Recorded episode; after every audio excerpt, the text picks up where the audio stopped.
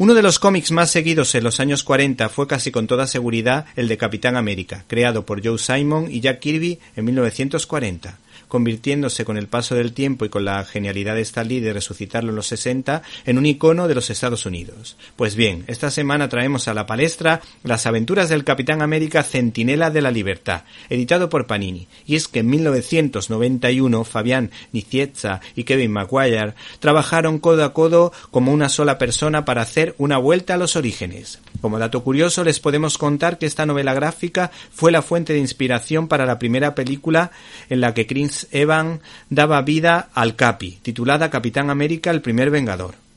¿Y qué nos encontramos en ella? Pues a un chico que siente los colores de su país, pero al que las capacidades físicas no le acompañan.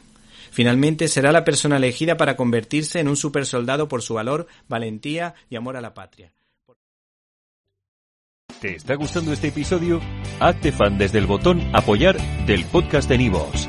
Elige tu aportación y podrás escuchar este y el resto de sus episodios extra. Además, ayudarás a su productor a seguir creando contenido con la misma pasión y dedicación.